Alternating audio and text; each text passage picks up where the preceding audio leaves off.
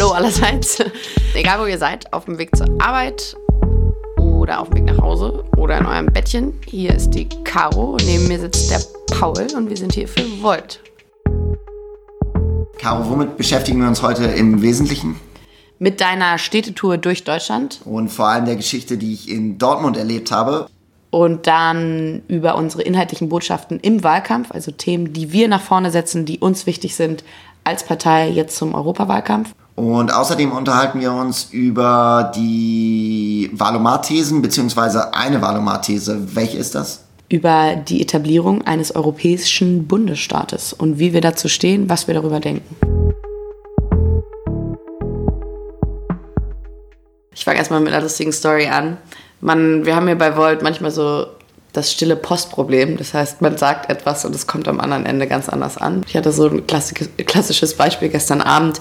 Äh, Daniel Matteo, äh, der auch in der Kampagnenleitung oder beziehungsweise die Kampagne leitet bei uns, und ich äh, sind vom Büro aus nach Hause gegangen und sind die Treppe runter und er hatte ein paar Sticker in der Hand und sagte, ich gehe jetzt noch ein paar Sticker kleben. Und ich habe gesagt, was, du willst doch einen Kasten Bier heben? Er sagte, nein, ich will ein paar Sticker kleben. Ich so, was willst du mit einem Kasten Bier? Es ist Montagabend, Daniel, reiß dich zusammen. Und er vollkommen verzweifelt an unserer Kommunikationsschwäche. Oh, ich weiß auch nicht, was los war gestern, aber es hatten irgendwie relativ viele Augenringe. Ja. Es schien ein anstrengendes Wochenende gewesen zu sein. Ich glaube, weil wir Workshops das ganze Wochenende gemacht haben. Und das merkt man schon, wenn die Leute dann durcharbeiten. Ja. Und ich glaube, das war auch so ein bisschen einfach eine Assoziation bei dir, weil als ich noch im Büro saß, habe ich nur gehört, Leute, ich glaube, lass mal Schluss machen, ein Bier trinken. Aber ich glaube, manchmal tut das den Leuten zur Entspannung auch ganz gut. Ja. Deswegen, ja, ich kann mir schon vorstellen, dass du dich da verhört hast. äh, Paul, du warst die ganze letzte Woche nicht da. Wo warst du eigentlich? Ich war unterwegs in unseren Städteteams, vor allem in Nordrhein-Westfalen, und habe da probiert, mit den Leuten vor Ort dafür zu arbeiten, dass sie wissen, was sollen wir jetzt eigentlich in den ja, letzten Wochen dieser Kampagne machen. Und da haben wir einfach viel, viel gelernt in letzter Zeit, vor allem wie man von möglichst vielen Leuten gesehen wird. Da werden wir wahrscheinlich ein richtiges Motiv in unserer Kampagne haben, das ihr bald kennenlernen werdet. Und das habe ich probiert, den Leuten beizubringen. Und eine Sache, die wir da gemacht haben, ist, dass wir Aktionen gemacht haben, wo wir diese Sandwich-Kostüme, sprich ein Plakat vorne, ein Plakat hinten äh, an einem Menschen aufgehängt, äh, in der Straße benutzt haben. Und dafür mussten wir in Dortmund mussten wir das Ganze anmelden. Also wir hatten so ein Kostüm und ähm, fünf Leute, die da mitgelaufen sind. Und dann kommen wir da in der Fußgängergasse an und dann steht da erstmal ein dicker Polizeibully und ein, ein, Polizist vorne. Warum? Also, weil, ja, du, weil du wir, Sandwich wir sind, wir sind, wir sind ihre Begleitung für heute. Ist ja eine Kundgebung. Nein. Und so sind wir dann da mit fünf Leuten durch die Fußgängergasse gelaufen. Hinter uns fuhr ein Polizeiwagen lang und vorne lief ein Polizist vor uns her.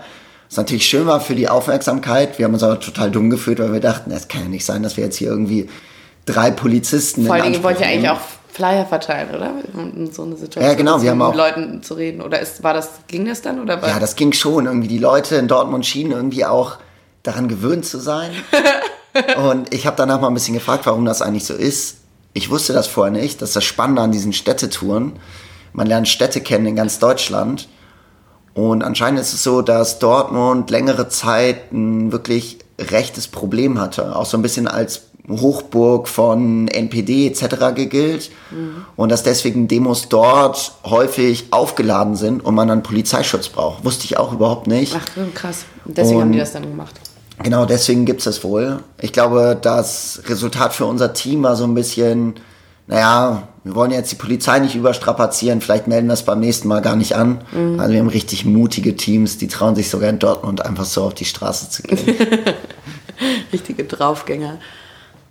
Caro, ich glaube, wir haben ein paar Meilensteine eigentlich in den letzten Wochen durchgemacht. Ja, ihr habt es vielleicht gemerkt, es hängen Wahlplakate auf den Straßen. Der Wahlkampf hat offiziell, geht jetzt in die heiße Phase, hat begonnen. Und das ist für uns auch wahnsinnig spannend.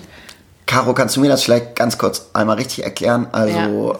was war das Spannende an diesen Plakaten und warum kommen die jetzt und wie funktionieren eigentlich diese Plakate bei uns? So, Wahlplakate immer ein schwieriges Thema, stehen immer ja. dumme Sprüche drauf. Kannst du es kurz erklären? Ja, wir dachten uns, wir machen mal keine dummen Sprüche. Aber genau, also das war ein ewig langer Prozess. Man muss sich natürlich als Partei und als Bewegung überlegen, welche Themen wollen wir in diesem Wahlkampf nach vorne stellen, was ist uns wichtig und äh, was wollen wir als erstes im Europäischen Parlament umsetzen. Und da haben wir über die letzten fünf Wochen, sechs Wochen riesige Vorbereitungen gehabt und darüber diskutiert, was unsere politischen Messages sozusagen sein wollen, äh, sein sollen. Und haben es auf fünf Themen reduziert. Neben natürlich unseren USPs, also das Paneuropäische, das Progressive und das Pragmatische, haben wir uns halt überlegt, okay, welche inhaltlichen Themen wollen wir nach vorne setzen. Und dazu gehört das Thema Migration. Da lautet unser Wahlslogan, damit Menschen nicht mehr im Mittelmeer untergehen. Äh, halten wir für sehr provokant, haben wir ganz bewusst so auch beschrieben, weil wir denken, dass es oft nach wie vor eigentlich untergeht in der Politik, dieses Thema, und nicht oft das Wesentliche, dass Menschen halt gerade im Mittelmeer untergehen, vergessen wird. Und, und vor allem auch ein Thema ist, dass man nicht ignorieren kann. Also es genau. bleibt genau. einfach aktuell und man muss es angehen und ja. in dem Moment, Migration sowie Asyl. Beides. Also ja. da das trennen wir auch ganz klar. Das ist auch, glaube ich, mit der Programmpunkt in unserer Amsterdam Declaration, der am am weitesten ausgearbeitet ist, wo wir ganz viel zu haben, wo wir ganz viel verändern wollen in Sachen Asylpolitik als auch gemeinsame Regeln für Migration. Dann haben wir als nächstes Thema Digitalisierung bzw. Bildung und Innovation und Bildung und Innovation in der Wirtschaft und wie wir zukunftsgewandter wirtschaften können, nachhaltiger und vor allen Dingen auch nächste Generation auf die Zukunft der Arbeit vorbereiten können. Wie, und wie da, heißt das? Wie heißt das auf dem Plakaten? Auf dem Plakaten heißt unser Spruch da Digitalisierung viel schlauer, die EU mit künstlicher Intelligenz. Also KI steht auf dem Plakaten KI, drauf, genau. ich. Ich wollte es jetzt nochmal ausführen, falls schon, genau. An uns wurde herangetragen, dass es auch Leute gibt, die KI vielleicht nicht wirklich verstehen. Ja. Deswegen probieren wir jetzt häufig von künstlicher Intelligenz zu reden. Genau. Da vor allem, dass Europa zusammenarbeitet im Wesentlichen, weil das eine Technologie ist, die unheimlich viel Investitionen braucht. Ja. Und da ist es wichtig, dass wir das als Europäer zusammentun. Es gibt noch ein paar andere Gründe dafür, aber ich denke, das erklären wir in einem der nächsten Podcasts, ja. wo wir auf diese Themen wirklich nochmal eingehen. Ja. Das nächste Thema, soweit ich weiß, war unter anderem Steuer Steuergerechtigkeit. Genau, da lautet der Slogan, wir zahlen Steuern, aber die größten Unternehmen Steuern zahlen. Und da geht es um Steuerschlupflöcher, die in der EU ja existieren, weil es keinen Mindeststeuersatz gibt für große Unternehmen. Und wir wollen ja, fordern ja eine Körperschaftssteuer von 15 Prozent. Und es ist uns wahnsinnig wichtig, dass eben große Unternehmen genauso viele Steuern zahlen, beziehungsweise sich nicht immer den, das günstigste Land aussuchen können wo sie dann ihre Steuern zahlen. Also du meinst im Endeffekt eine Mindeststeuer in ganz ja. Europa, die jetzt die Steuern in Europa allgemein nicht erhöht, ja. aber eben dafür sorgt, dass man mindestens 15 Prozent bezahlt, selbst wenn man Google ist und das auf dem ganzen Kontinent. Genau, überall gleich. Und ich glaube, das bringt uns fast zu unserem nächsten Punkt, weil das so ein Thema ist, da ist es so, dass eigentlich der Großteil aller Bürgerinnen in Europa das fordert und sagt, ja, wir wollen, dass wir Steuergerechtigkeit haben, dass ich nicht mehr Steuern bezahle als zum Beispiel Facebook. Ja. Es kommt aber häufig nicht durch, weil die EU nicht richtig funktioniert. Und das ist, glaube ich, der nächste Punkt auf unseren Plakaten. Wie heißt der da, Caro?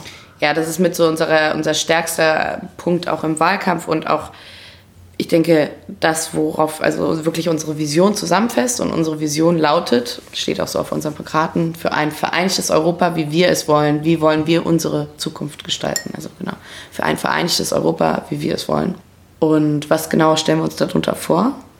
Da gehen wir, glaube ich, heute sogar noch ein bisschen drauf ein. Aber erzähl du erstmal. Ja, ich glaube, wir haben es schon mal gesagt, aber es hilft, das immer wieder zu sagen. Kommunikationsexperten haben uns gesagt, Wiederholung ist key.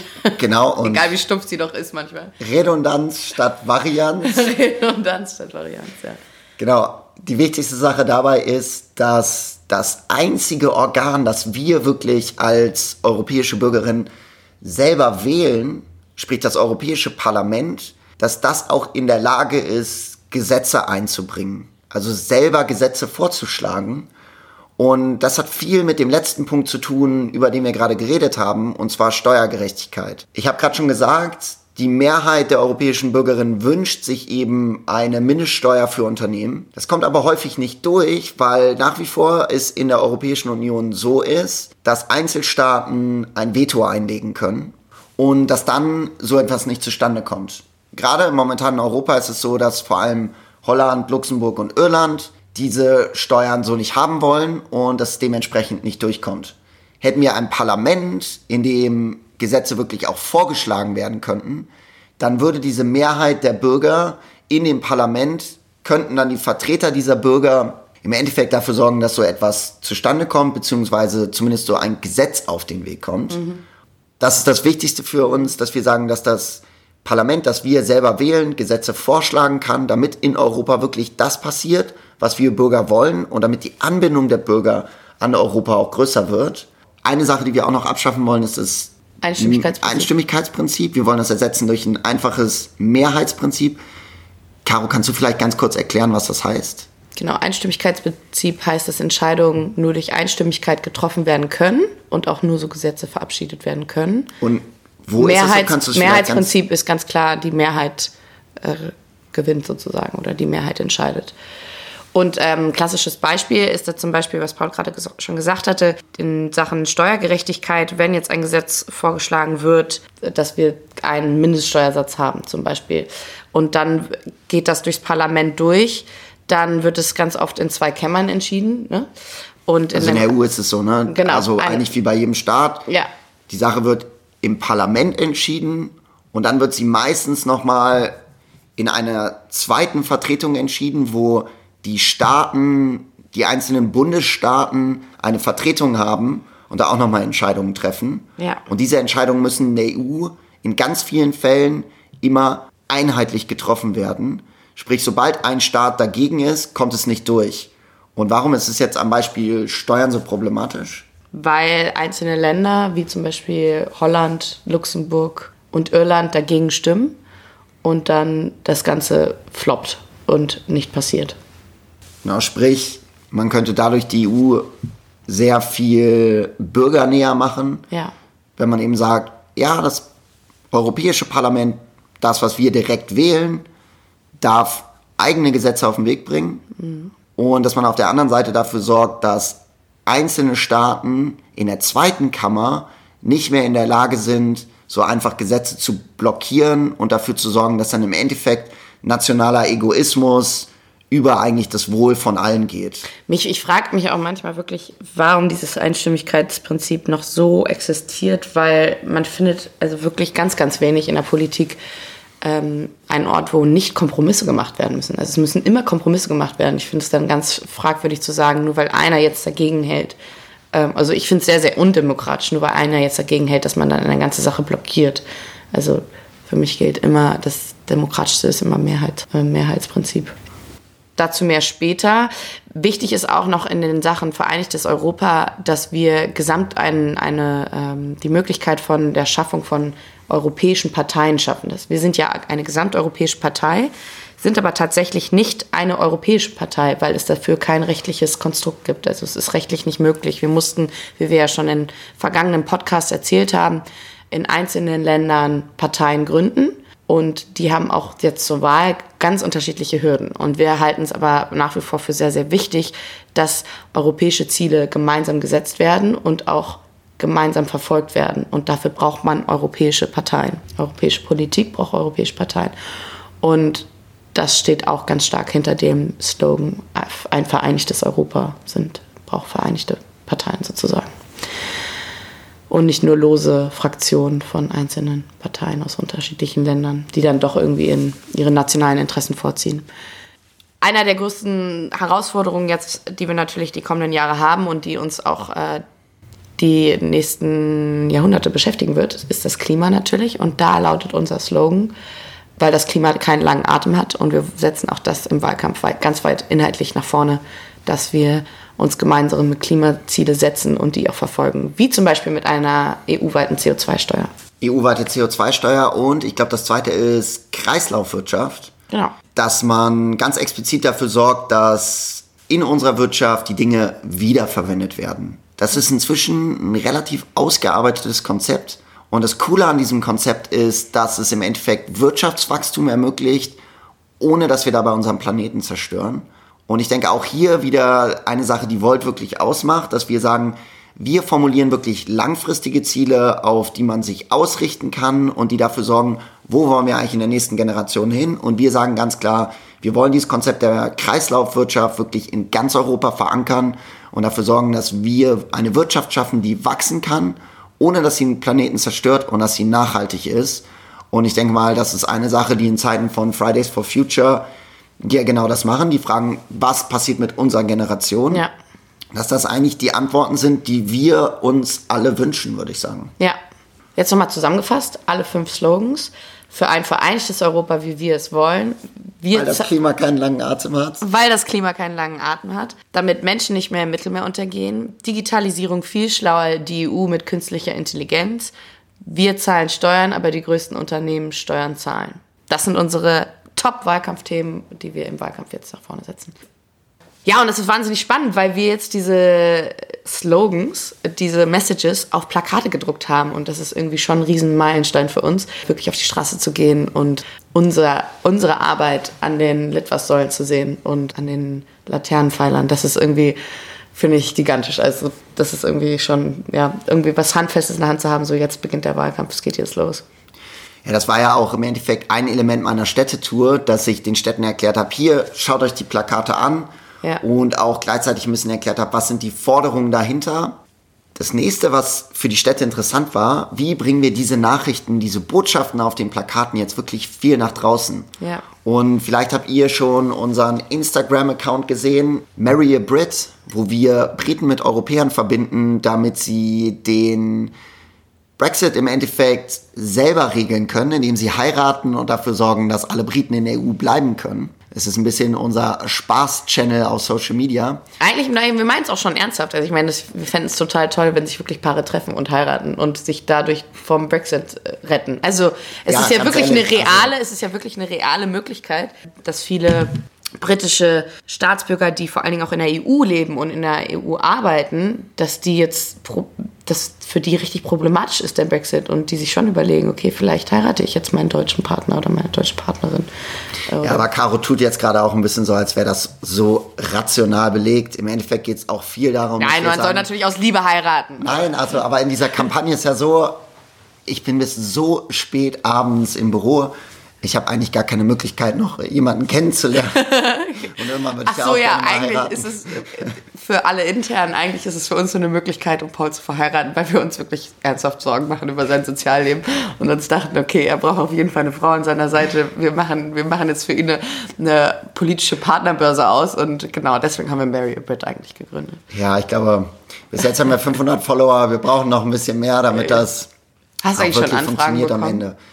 Ja, aber ich glaube, eine Sache, die wir wirklich dabei gelernt haben, ist, dass diese Sandwich-Kostüme, die wir verwenden, um das in der Öffentlichkeit zu zeigen, sprich vorne ein Plakat und hinten ein Plakat, die an einem Menschen hängen, extrem gut sind, um die Aufmerksamkeit von Leuten auf sich zu ziehen. Bei Flyern funktioniert das eher geht so, muss man mal jedem einzelnen Flyer geben und wie ihr alle wisst, haben Leute auch nicht so viel Bock, Flyer zu nehmen. Die machen immer so einen großen Bogen um einen rum.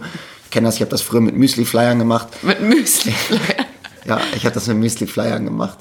Äh, genau, aber was wir, gen- genauso ist bei Wahlständen, hat vielleicht nicht jeder Lust, sich das anzugucken, aber diese Poster, die einmal vorne und hinten am Menschen hängen, bei denen ist es so, die ziehen extrem Aufmerksamkeit auf sich. Und Starten einfach schon das Gespräch. So ein provokanter Slogan startet gleich schon das Gespräch, glaube ich. Und die wollen wir jetzt wirklich dafür nehmen, um in Bars zu gehen, um auf den vielbelaufenen Straßen lang zu laufen und so einzeln. Jeder von euch kann das machen. Jetzt bist du dran. Ja. Es ist möglich, das selbst zu machen, viel Aufmerksamkeit auf Volt zu ziehen und das ist der Teil unserer analogen Kampagne. Genau. Ja, und dann hatten wir noch ein paar andere Sachen, die jetzt zum, zum Wahl, also zum Wahlkampfstart echt ja, ein großer Meilenstein war. Das war der Dreh des äh, Wahlwerbespots, der jetzt in zwei Wochen erscheinen wird, auch im Fernsehen ausgestrahlt wird und auf den Social Media Kanälen. Und so langsam geht's richtig los. Es ist echt spannend. Ich, äh, wir sind irgendwie, also wir sind gut vorbereitet, aber ich glaube, uns ist noch nicht ganz bewusst, was zum Teil die nächsten Wochen auf uns zukommt und wie viel sich noch verändern wird. Ich bin da echt positiv gestimmt. Wir haben ja gesagt, dass wir noch mal ein paar, ein paar Valomat-Thesen besprechen wollen. Und wir sind jetzt einmal mal durchgegangen und Wir sind eigentlich direkt hängen geblieben, oder? Und ich meine, über das, was wir gerade schon geredet haben, diese Frage, ja, wie soll eigentlich dafür gesorgt werden, dass Bürgerinnen wirklich das Gefühl haben, dass sie in der EU was zu entscheiden haben, hat unmittelbar mit einer, äh, mit einer These aus dem ja, Valomat schon zu tun. Caro, welche war das? Genau, und zwar, diese These lautet, die EU soll sich langfristig zu einem europäischen Bundesstaat entwickeln. Paul, wie denkst du darüber? Ich denke ganz viel darüber. Also schon eine provokante These so. Klar, es ist ein richtiger Wandel für das, was wir gerade haben. Mhm. Aber ich habe das Gefühl, dass. Aber was heißt das Gefühl? Ich, man kann das ja nachlesen. Überall in Europa gibt es gerade Bewegungen, die sagen, take back control. Also der Brexit, da ging es ganz stark darum, so, ja, wir wollen wieder Kontrolle haben, mhm. take back control for our country. das gleiche hat man aber auch mit äh, ganz vielen Bewegungen, die irgendwo in Italien sind, wenn man sich irgendwie äh, die Lega da anguckt, äh, frühere Lega Nord, die rechtsnationale Partei da, da geht es ganz viel darum, so, wir sind die Cops von Italien, wir sind die Polizisten von Italien und wir sorgen für Kontrolle hier überall. Ähnliches sieht man auch bei der AfD, auch bei Front National. Also man sieht das überall auf dem Kontinent, dass Leute sagen, take back control. Mhm. Und ich glaube eigentlich, dass diese Leute zum Teil gar nicht so entfernt sind von dem, was vielleicht ganz viele andere Leute in Europa denken. Und ich glaube, dieses Gefühl von, wir brauchen Kontrolle, mhm das ist eine Sache, die gar nicht nur diese Menschen antreibt, sondern ganz viele andere Menschen in Europa auch. So ein Gefühl der Kont des Kontrollverlustes? Ja, so ein Ohnmacht, Kontrollverlust. Und ich glaube, eine ganz natürliche Reaktion darauf ist ja eigentlich, dass man sagen würde, ja, wenn wir diese riesigen Herausforderungen sehen, dann müssen wir uns zusammenschließen. Mhm. Und dann kann man das leichter angehen, wenn man sich zusammenschließt. Aber ich glaube, für viele Menschen ist es eben eigentlich, dass sie sagen, wir müssen uns verschließen, weil das, was wir unmittelbar vor uns sehen oder was wir neben uns sehen, vor uns sehen, das ist greifbarer als das große Ganze und deswegen wollen wir es aufs Kleinere beziehen. Also sagen wir jetzt mal Take Back Control, wie die Briten es gesagt haben, wir, sie beziehen es auf Großbritannien. Ne? Sie können es nicht einsehen, wie man auf europäischer Ebene quasi Kontrolle haben kann und deswegen haben sie gesagt, wir müssen es wieder verkleinern, also greifbarer machen. Und ich glaube, das ist eigentlich eine ganz natürliche Reaktion, aber nicht unbedingt die richtige, wie du gerade schon sagtest. So. Ja, und ich glaube, das hängt eben auch damit zusammen, dass Menschen und Bürgerinnen in ihrem eigenen Land mhm. ein Parlament direkt wählen mhm. und dieses Parlament wirklich über ihre Gesetze entscheidet. Mhm. Und das Gefühl, beziehungsweise das besteht in der Europäischen Union so eben nicht. Man kann zwar ein Parlament direkt wählen, aber dieses Parlament kann eben dann nicht so viel Einfluss ausüben, wie das auf nationaler Ebene ist. Sprich, in Europa hat der Bürger gar nicht so viel Kontrolle direkt, hm. wie er das in seinem eigenen Land hat. Hm. Und sobald man das ändert, ist eigentlich ein europäischer Bundesstaat nicht eine Abnahme der Souveränität von Bürgerinnen in ganz Europa, sondern eine Zunahme, weil man auf mhm. einmal auf einem viel höheren Entscheidungsniveau viel mehr Entscheidungsmacht als Bürger auch hat, eben weil das Parlament, das man direkt wählt, auch Verantwortung für die Stimme übernimmt, übernehmen muss. Ne? Ja, und auch in der Lage ist, eben eigene Gesetze anzuschieben ja, und ja. man so sagen kann, ja, wenn das mir hier alles nicht gefällt, dann wähle ich bei der Europawahl was ganz anderes und dann wird es andere Gesetze in Europa ja. geben.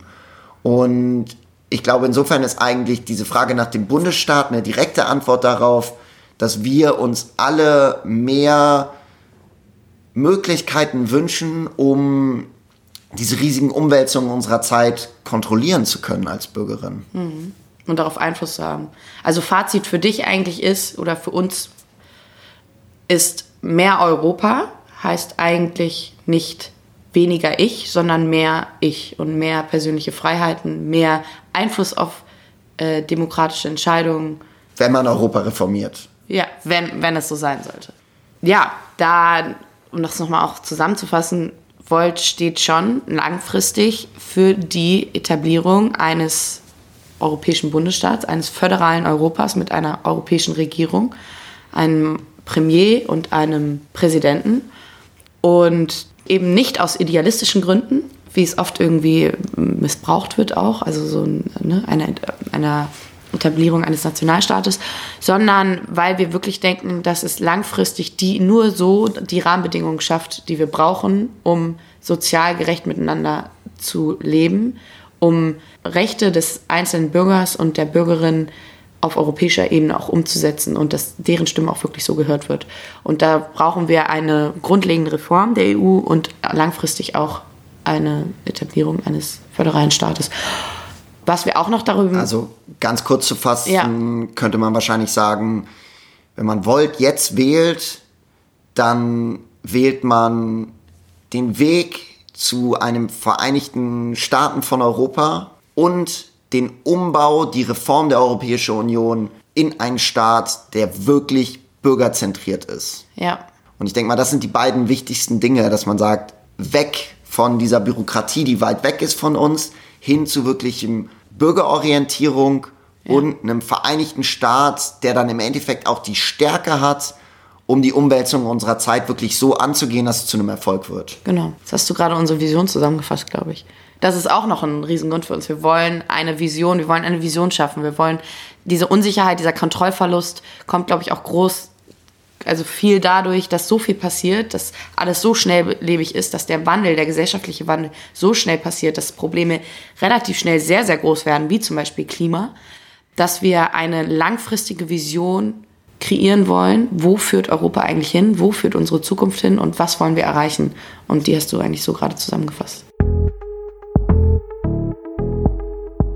Nächste Woche sprechen wir über das Thema Migration, unsere inhaltliche Botschaft, damit Menschen nicht mehr im Mittelmeer untergehen und wie wir dafür sorgen wollen, dass sie wirklich nicht mehr untergehen, wie wir Asylpolitik verändern wollen und gemeinsame Regeln für Migration schaffen wollen. Hört wieder rein, viel Spaß, tschüss.